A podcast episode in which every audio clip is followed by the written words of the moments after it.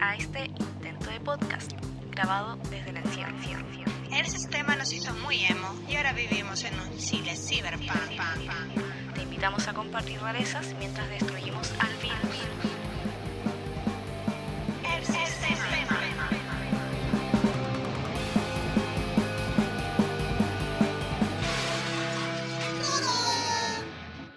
Bienvenidos humanoides, cyborgs, rarezas, monstruos que nos escuchan aquí. Eh, soy Maleza, desde el encierro que ya normalicé y que les cuento que eh, probablemente me vaya a quedar aquí hasta la próxima primavera. Vista, ¿cómo va tu semana? Mi semana ha ido muy bien, ando como en un estado como de mucha energía, no sé cuánto dure, entonces estoy tratando de aprovechar el tiempo lo máximo. Eh, además me pasa una semana muy entretenida porque después del último podcast como que una estaba investigando, eh, viéndome ahí toda la info de la compa de Alma de Fuego, entonces he cruzado el Oh. podcast de placer con una bola que tengo con hija de perra que no consigo sacarme, entonces estoy en un cruce de esas dos realidades y siento que me estoy volviendo un poco loca, pero me lo estoy pasando muy bien. ¿Y tú, amiga? Yo me quedé con ganas aquí de tomarme el vinito con hija de perra y Lemebel para salirme de esta realidad cyborg. Menos mal vamos a hablar de eh, el tema de seguridad digital porque así eh, nos vamos adaptando un poquitito más a estos tiempos. Eh, Radioactive, que estuvo con nosotros en el primer capítulo de Identidad, eh, nos tejió la red con B, que eh, nos va a contar hoy día más o menos de qué va este tema. Qué, qué incoherente me resulta, amiga, como hablar de ciberseguridad a través de una videollamada, porque sí, seguimos aquí en la videollamada, en este mundo. Eh, como, siento que es como decirle a un sapo que ayer le prendí fuego a la barricada. Siento que es un poco esa situación. Para que sepan quién prende la weá. ¿Alguien quiere pensar en los niños, por favor?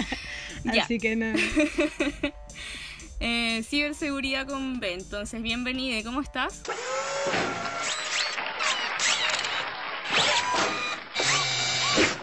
Hola chicas, hola Rara. Bien, bien, ustedes. Muy bien por acá.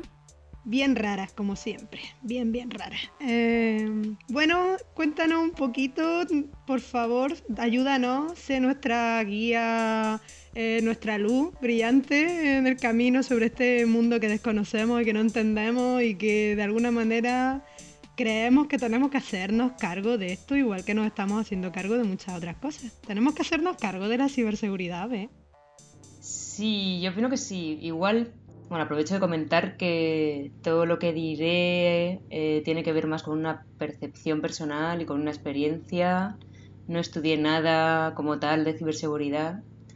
Eh, pero bueno, mm, creo que a raíz de, de, mm, redes activistas, a raíz de, de trabajar con grupos, amigues, eh, en determinadas cosas de activismo en general, a partir de ahí entró ese tema de ciberseguridad como a, empezar a ser como importante y como que ahí le tomé un poquito más de conciencia. Y, bueno, va por ahí el tema de, por qué empieza todo este tema a, a ser investigado por mí en concreto. Recuerdo esa época en la que mandábamos el mensaje de texto teniendo cuidado de no pasarnos con los caracteres. Yo me quedé un poco en esa época. Eh, aquí los oyentes se pueden hacer una idea de mi edad. Y no sé en qué momento todo esto pasó a ser algo súper intrínseco en nuestra vida y por eso necesito a alguien que me haga un poco de guía y que me diga un poco cómo hacerme cargo de esta situación y, eso, ¿por qué consideramos que es tan importante hablar de ciberseguridad y tal vez contarnos un poco eh, cómo te metiste tú en este tema? Porque igual hablas que fue algo más de autoformación que de iluminación. Sí, mm, encuentro que, que el tema de la ciberseguridad, eh, bueno, más que nada empieza a ser importante, al menos en mi vida, cuando entra Internet a formar parte de mi cotidiano. Como que creo que ese es un punto en el que en la sociedad en general eh, empieza a ser algo que, que debemos igual empezar a, a cuidar también, al igual que nos cuidamos en, otras, en otros aspectos de la vida o tratamos de cuidarnos. eh, finalmente Internet es un, puede ser tratado como un juego, pero es, es un intercambio de datos continuo. Yo creo que eso es- ha costado un poco como integrar no sé, no sabría decir en qué momento Internet se convirtió realmente en, en esta parte como tan importante de mi vida. Yo creo que siempre lo estuvo un poco. Mm, y mm, en un principio, claro, era un poco como de diversión y todo, pero básicamente están todos nuestros datos ahí desde siempre. Sí, así es. Y además ahora encuentro de unos años para acá, con, al empezar a utilizar smartphones, teléfonos que nos permiten conectarnos a Internet y comunicarnos por esa vía, estamos finalmente todo el día, todos los días vemos el celular. Y no solo lo vemos una vez. Tenemos un montón de aplicaciones que, que bueno, que finalmente juegan con nuestros datos y, y, por eso encuentro que es igual importante, ¿no? Eh, tratar de entender un poquito, de, de, saber hasta qué punto damos sin recibir o, o, qué estamos dando a cambio de recibir, mejor dicho. Mm. Para eso me gustaría que bajáramos un poquitito la información. Te tinca si hablamos un poco como de conceptos básicos para que vayamos entendiendo de qué estamos hablando al hablar de seguridad digital. Eh, bueno, hay algunos conceptos básicos, eh, muy muy básicos, que son importantes entender. Eh, por ejemplo, cuando hablamos de, que una comunicación es cifrada o que unos mensajes son cifrados y que por ello son más seguros que otros, seguros entre comillas, Em, tiene que ver con que el cifrado finalmente es un, eh, un lenguaje virtual que, que, permite que los mensajes que se envían, que las informaciones que se envían, no sean legibles eh, por cualquier persona. Ya. No, igual lo que yo me pregunto es por qué es tan difícil de entender esto. ¿Por qué Mm, hay todo un vocabulario que yo no entiendo? ¿Por qué hay todo un mundo que yo no entiendo en algo que yo uso diariamente en mi vida? O sea... Eh, claro, yo creo que tiene que ver también con un tema de que te están dando, o sea, tú internet pagas la conexión, como pagas eh, un teléfono para llamar, pero te están dando muchas más cosas gratis te están dando juegos, películas, muchas veces, te están dando comunicación. Entonces eso se, se, tú lo pagas de manera inconsciente con, de otra forma. Y con lo que estás pagando es con tus datos, con tu información diaria, con los mensajes que envías y que recibes. Con datos puede ser, por ejemplo, desde lo que consumes, qué música te gusta escuchar, eh, quiénes son tus familiares, por ejemplo. Recuerdo mucho esto con Facebook cuando salió eh, que podía ir como poner a tus familiares. ¿Verdad? Que era así como padres o no sé cómo era el, tema, pero podría poner, poner a tu familia. Yo el otro día seleccioné la persona que se va a encargar de eh, borrarme de las redes sociales cuando me muera. Imagínate mi nivel de procrastinación en la vida, ¿vale? Nivel de procrastinación, acabo en Facebook entrando a configurar la persona que se va a encargar de eliminarme de redes sociales cuando me muera. Y ahí llamé a mi amiga y le dije, amiga, tú vayas a tener esta labor. Eh, Qué importante. Da un poco de cosilla eso, ¿no? Sí. Eh, nada, te quería comentar que, pues no sé, al igual que, procrastinas y llegas a la configuración de Facebook y a ver si puedes eh, poner a alguien para que lleve tu cuenta cuando te mueras, telita, ¿eh? ¿eh? Igual también, claro, a veces es un poco paja, ¿no? Como darte el tiempo de empezar a investigar cosas que están en otro lenguaje, quizá. Pero encuentro que también es algo súper importante, porque finalmente también depende mucho de posicionamiento político, ¿no? Porque yo creo que todo pasa por ahí. De hecho, yo creo que en ese momento, cuando me posiciono políticamente, empiezo también a entender ciertas cosas y a entender eh, lo importante de, estar dando ciertos datos o no, de utilizar determinadas aplicaciones o no. Cuando hablas como de posicionamiento político, te refieres un poco a mm, ¿A qué? Bueno, así anda aprendiendo barricada o si anda... Eh, no, no, no, Más que nada es, es saber igual también que finalmente Internet sobre todo es un campo en el que se utiliza muchísimo para la compra-venta. Y tus datos también eh, tú los estás dando de manera gratuita, muchas veces inconscientemente, pero esos datos generalmente eh, se utilizan para, para, generar ventas o incluso para, para generar dinero de, otras maneras, a través del marketing, eh, también, no sé, incluso, yo qué sé, imagínate que, que, por cualquier motivo, eh, llega un momento en el que haces algo que va contra las leyes o te no quieren hagamos esas cosas, aquí nadie está fomentando eso, eh, este programa ¿Que se está totalmente, está totalmente a favor del sistema. Sí, claro, Ahí de va, que se el muera. sistema. A eso queríamos llegar. Eh, finalmente es eso, ¿no? Si, si, si no tienes un poquito de, al menos, conciencia de, de qué estás haciendo con, con estos juguetitos que nos han dado, que son Internet y las redes sociales, eh, finalmente le estás haciendo fácil el juego al sistema también. Claro. Tal.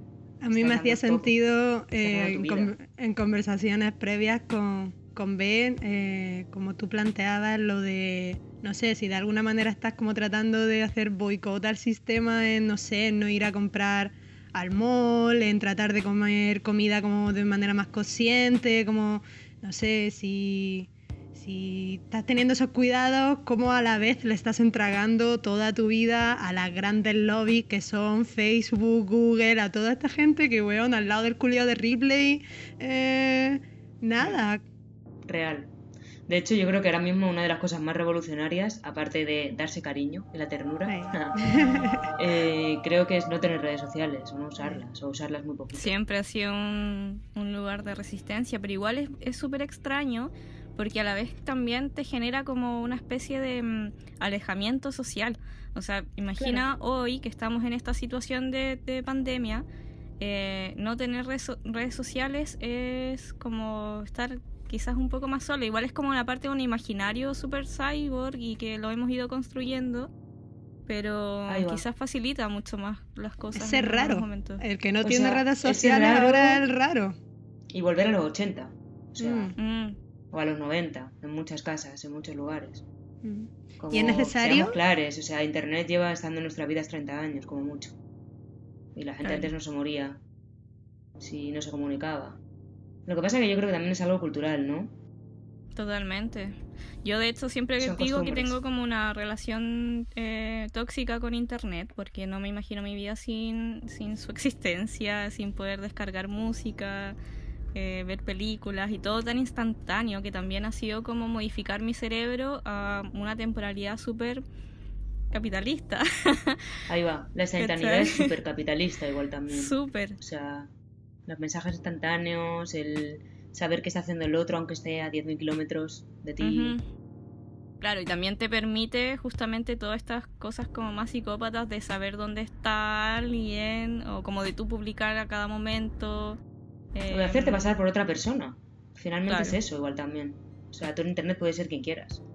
Y, y puede ser quien te gustaría ser. O sea, sobre todo También. creo que ese es el problema, ¿cachai? Creo que hay un cruce muy peligroso en el que eh, mientras no te estás haciendo cargo de muchas cosas de tus toxicidades, estás creando como una persona que no existe en las redes sociales para que la gente te quiera y te dé like. Claro, ¿cachai? es otro tipo de performance finalmente. Sí, mm, pues. O sea, igual, no sé, pienso que igual la vida es un poco performática, ¿no? Igual me, me une también con el, el segundo podcast que hablábamos como de performance, hablábamos como del cuerpo como expresión. eh, me imagino el cuerpo digital como expresión, ¿cachai? Cómo nos expresamos a través del medio digital, porque nos faltó hablar. Ese, en ese podcast hablábamos del espacio, pero pensando el espacio físico, pero ¿y el espacio Claro. digital? La resistencia análoga todavía. A mí me, a mí me dejó muy flasheada hace un tiempo un artículo que leí donde hablaban del tema de- del uso que se hace de nuestros datos personales y lo cruzaban con campañas políticas. Y a mí ahí me preocupó, porque ya no era solamente que yo hablara de que tengo muchas ganas de comprarme una trompeta y de repente me salieran anuncios de trompeta, cosa que todos hemos experimentado. Eh, es que es que eso ya era una cosa. Otra cosa es cuando eh, artículos que, un artículo que leí donde hablaban de la campaña de Trump y la campaña de Bolsonaro, como que tenía un cruce muy cuático en generar eh, algoritmos en el que te iban metiendo campañas publicitarias en base a tu fa- a tus gustos. eh, todos Hablemos de los likes que tú algoritmos, das. porfa. Hablemos de los algoritmos. ¿Qué son los algoritmos B? Hablemos de los algoritmos. Eh, los algoritmos finalmente son como una especie de lenguaje matemático, si no tengo, si no recuerdo mal, que lo que hacen es recordar eh, lo que cada usuario hace los pasos y las comunicaciones que cada usuario tiene, de modo que la aplicación que está utilizando o la página web lo que hace es ofrecerle una mejor experiencia al usuario. Traducido. Eh, si yo, por ejemplo, estoy escuchando The Cure, hoy en YouTube, seguramente la próxima vez que abra, YouTube me va a sugerir canciones similares, canciones que están etiquetadas con un lenguaje similar a The Cure, que son pues, un estilo de música similar o que son del mismo cantante o incluso covers de ese cantante. Entonces, estos algoritmos finalmente se utilizan eh, para marketing. Bueno, y para muchas más otras cosas. Pero Como las eh, campañas políticas. Ahí está. Claro, a mí, es, ahí a mí, el, tema. a mí el, el peligro es ese, como eh, el cruce está en yo estoy dispuesta a yo estoy dispuesta a, a ceder a perder un poco de todas esas sugerencias maravillosas que esos algoritmos me hacen como esta semana que le dio por tirarme videos de YouTube de limpiadoras compulsivas y gracias YouTube eh, porque fue ¿Qué, maravilloso ¿Qué entendió de ti? obvio lo que entendió, que estoy rara y loca, ¿cachai? Y tenía razón, o sea, ese algoritmo fue seco, tenía razón, me encantó esa, esa mierda, porque era una mierda, pero me encantó. Pero yo estoy dispuesta a perder eh, eh, esas sugerencias maravillosas que a veces me hace YouTube por no darle todo ese conocimiento al, a Donald Trump y Jair Bolsonaro. Bueno, yo creo que eso, a eso juegan un poco también, ¿no? El capitalismo. Como... Claro, el placer y... Pérdida de privilegios. Ahí va, totalmente. Totalmente. Yo creo que va por ahí. Eh, o sea, no sé, igual yo creo que el tema de la seguridad cibernética igual es algo, es un límite complejo, porque si te metes mucho en el tema puedes llegar a volverte loco, así secuenciarte y al final no salir de tu casa y hacerte bolita. Pero es yo que creo eso que... me pasa constantemente cuando pienso en esto, porque igual es como que ya estoy en una reunión con un grupo de amigues y soy, somos cinco, hay cinco celulares, significa que hay cinco oídos del sistema como ahí en esa reunión y, y finalmente atraviesa sectores súper íntimos. Sí, no sé, yo creo que también, eh, bueno, no nos están escuchando siempre a todos. Yo creo que si te van a escuchar es por algún motivo en concreto. Generalmente, eh, no sé, yo creo que tienes que tener cuidado dependiendo de las actividades que hagas y dependiendo sobre todo de en qué tipo de políticas actives. Y ahí estarían como las dos líneas de este tema de ciberseguridad, que yo entiendo que hay una línea que es esa venta de datos personales desde un punto de vista de campañas publicitarias, eh, tanto políticas como de, de cualquier producto, y la otra es una vigilancia política, que igual en el contexto en el que estamos ahora mismo en Chile, estallido social. De hecho, yo me cuestionaba por qué hablar de este tema en un podcast que en un inicio se planteaba como un podcast para hablar de feminismos locales, etcétera. Pero claro, pensaba, digo, weón, estamos en, en el Valpo Cyberpunk, estamos en, en la quinta región, estallido social, como que es súper necesario como hacernos cargo de esto cuando estamos organizándonos y coordinándonos constantemente para tratar de cambiar el sistema. O sea, obvio. Sí, no sé, yo creo que también tenemos como una costumbre a, a no tomar la iniciativa, ¿no? Sí, y a dejar como a desligar también esto del, del conocimiento, como que yo nunca quise tomar partido por esto, decía como, bueno, igual ya saben quién soy y las cosas que hago como que ya las tienen claras. Eh, no me voy a preocupar por esto que decías tú como de enloquecer, ¿cachai? Como de no voy a enloquecer con este tema, filo, pero cuando lo, lo pones como una postura política, eh, me hace quizás ser más activa al sentido de buscar como información al respecto, de qué páginas yo siempre fui como... ¿Mm? Disculpa. No, que digo que alternativas siempre hay finalmente. O sea, el- generalmente lo que nos llega son en todo. eh, la información que te suele llegar primero es la mainstream, la- la más consumida por la gente. Y que suele tener habitualmente el dinero como para publicitarse de modo que llegue a ti. Como por ejemplo cuando empezó la pandemia y de repente empezaron a llegarnos por todos lados información de que había una plataforma de videollamadas eh, que nosotros conocemos muy bien, eh, que estaban bacán y de repente, oye, toda la gente estaba haciendo videollamadas con esa plataforma y tú decías, de repente existe, de dónde salió y por qué está tan presente en mi vida, ¿no? Sí, me pasó exactamente lo mismo. Y con el tiempo, a la semana o dos semanas, empiezas a recibir información de grupas o amigues que te dicen, mira esto, y te pasan un PDF y tienen otras cuatro plataformas de videollamada que son seguras, entre comillas. Puedes creerlo o puedes no creerlo. Ve, para ir despidiéndonos un poquitito, ¿tienes eh, algún- unos datos que nos puedas compartir? Bueno, hay un Instagram que les quiero compartir que se llama C Disonancia. Que, bueno, ahí lo pueden compartir si no. En las redes sociales lo ponemos. Y Sí, en Instagram. arroba Ajá. C disonancia. C Disonancia. Entonces, ellos lo que hacen es subir información bastante accesible y cortita sobre muchos temas. Sobre comunicación segura, sobre eh, manuales incluso más largos, enlace a manuales más largos para, no sé, eh, generalmente todo de seguridad, pero incluso de mailing, de cualquier tipo de cosa, para subir imágenes o fotografías que has tomado en la calle, Mm. no sé. Eso está re bueno. De ahí puedes sacar información re interesante y bien fácil de leer para yo creo que casi cualquier persona, cualquier persona diría.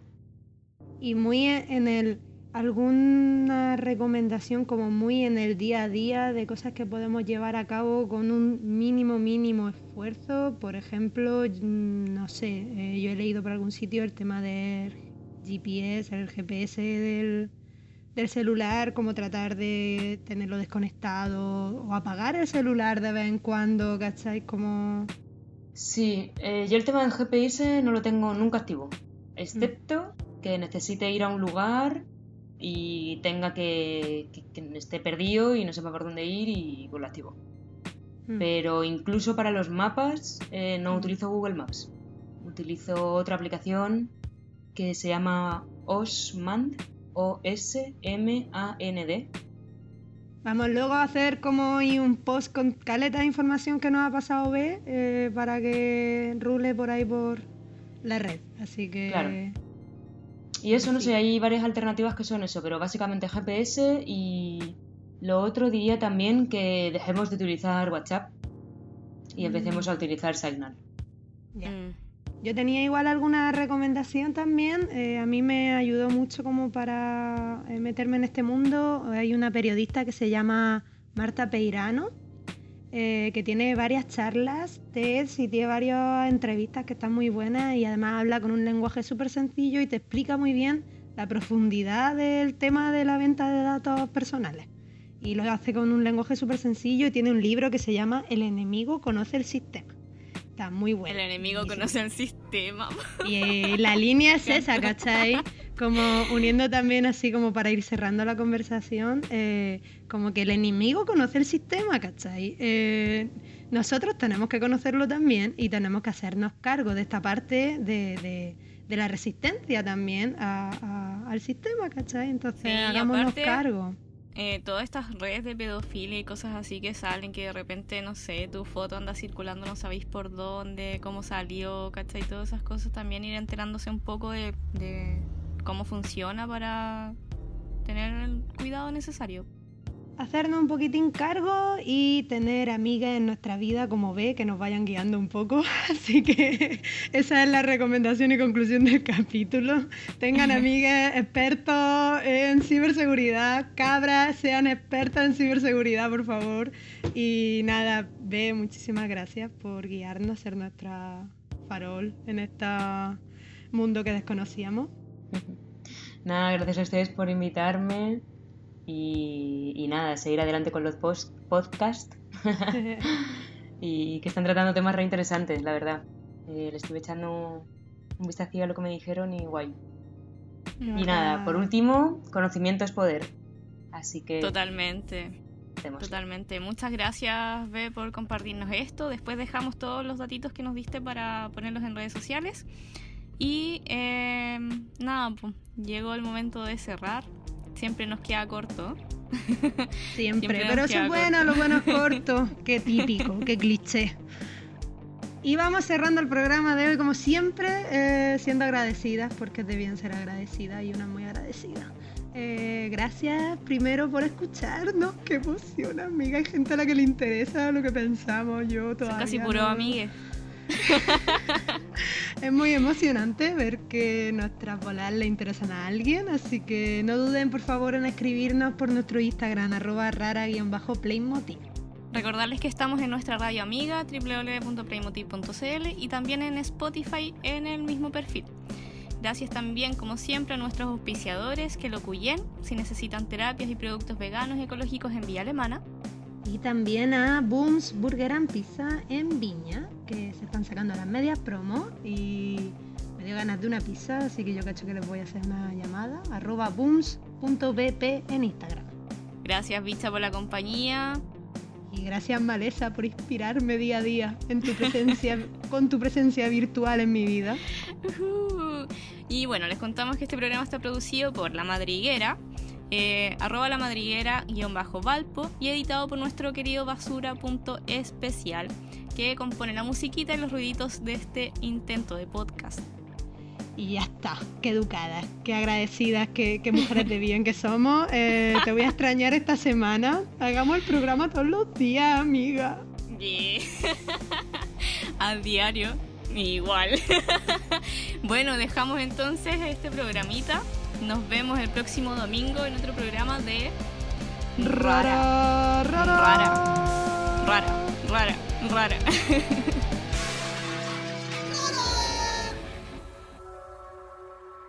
Playmotiv te acompaña todos los días. Los lunes nos ponemos la capucha con Nativas Rebeldes. El martes viajamos desde la quinta región hasta Europa, en De Quilpué al extremo de España los miércoles nos movemos con Trashumantes. Los jueves, las matriarcas se toman la radio. El viernes, nos conocemos y divertimos en Sexland. El sábado, viajamos con las chicas mochilenas. Y el domingo, para finalizar tu semana, terminamos con Rara. Tu semana por Playmotiv.